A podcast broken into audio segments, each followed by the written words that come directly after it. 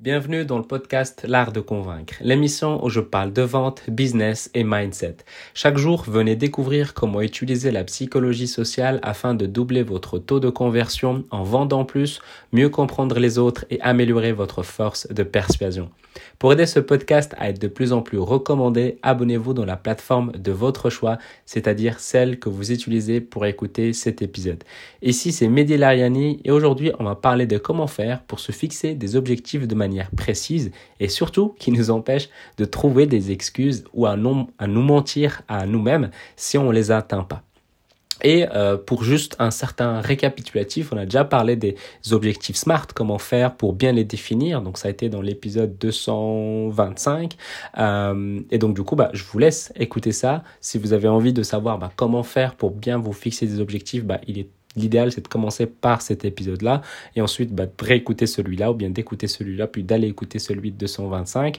Euh, et donc, du coup, là-bas, bah, j'explique bah, comment faire bah, une méthode complète pour définir vos objectifs.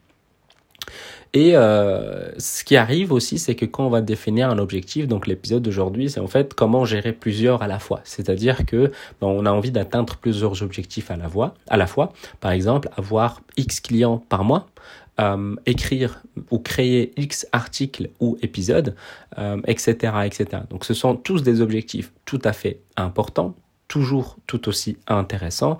Et comment faire ben, pour mieux les gérer, pouvoir les atteindre euh, ensemble, si j'ai envie de dire, de, de cette manière-là. Donc ça veut dire que c'est pas parce que je vais faire qu'un seul que je suis obligé de l'atteindre, ou en tout cas euh, c'est pas parce que je vais avoir plusieurs que je vais être dispersé, mais l'idéal c'est d'avoir évidemment quelques objectifs, non pas 10, non pas 20, mais vraiment quelques objectifs, 4, 3, 3, 4, 5, qui vous permettront bah, vraiment d'être focus, d'être concentré sur l'essentiel.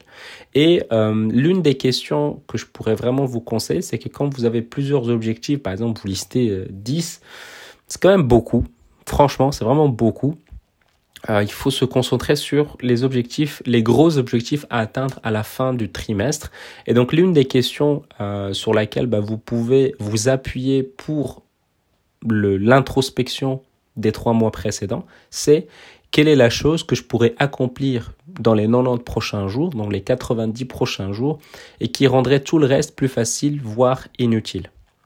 Et en fait, quand on va pouvoir répondre à cette question, elle est tellement puissante parce que rien que cette question, elle va te permettre de trier et de choisir les bons objectifs. Et donc, si tu en as plusieurs et tu en as vraiment, vraiment plusieurs, en te posant cette question-là, parce que ben voilà, tu as fait euh, un brainstorming, tu as réfléchi sur ce que tu as envie de mettre en place, et donc là maintenant tu dis, ok, ben en fait finalement, quelle est la chose que je pourrais faire dans les trois prochains mois et qui rendrait tout le reste plus facile ou inutile? Et donc en te posant et en réfléchissant à la réponse à cette question, généralement, tu ressors avec 3, 4, 5 objectifs principaux. Et donc, pour définir ces objectifs principaux, bien évidemment, n'oubliez pas, c'est toujours des objectifs SMART, c'est-à-dire, il faut un indicateur clé qui te dit si à la fin des trois mois, tu as réussi ou tu as échoué. Et quand tu as des indicateurs clés, ça permet d'éviter tout mensonge, tout mensonge à toi-même, toute excuse à la con, etc. pour vraiment te dire si tu as atteint ton objectif ou tu ne l'as pas atteint. Par exemple, tu te dis, bah, bah, moi, mon objectif à la fin des trois mois, c'est de pouvoir euh, prospecter 10 euh, euh, nouveaux prospects par jour. Par exemple, 10 prospects à froid de manière quotidienne. Ok, bah, ça, ce sont quelque chose qui sont vraiment précises. Ils dépendent de toi, ils ne dépendent pas de quelqu'un d'autre. Par exemple, tu te dis mon objectif c'est d'avoir euh, un client par semaine. C'est pas des objectifs qui dépendent de toi d'avoir un client, mais par contre prospecter ça dépend de toi. Et donc, si tu te dis, bah, mon objectif, entre guillemets, c'est d'avoir un client, bah, comment le rendre plus euh, dépendant de toi, qui est plus focalisé sur tes propres actions, bah, comment tu vas voir ces, clients-là? Bah, C'est peut-être en, en, faisant de la pub, en faisant euh, des contenus, en faisant euh, de la prospection à froid. Et donc, par exemple, si tu fais de la prospection à froid, tu vas dire, bah, mon objectif, c'est de prospecter 3 euh, clients par jour, 5 clients par jour ou bien 10 clients par jour. Et à la fin de la semaine, déjà, tu sais si tu as fait les choses bien ou si tu as fait les choses pas bien et comment tu vas pouvoir les améliorer pour la semaine d'après, et puis pour la semaine d'après, et puis pour les semaines d'après, et puis pour la semaine d'après.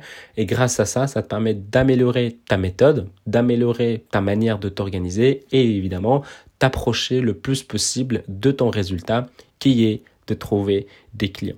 Donc, c'est vraiment cette question-là, c'est quelle est la chose que je pourrais accomplir dans les trois prochains mois qui rendrait, qui rendrait tout le reste plus facile, voire inutile.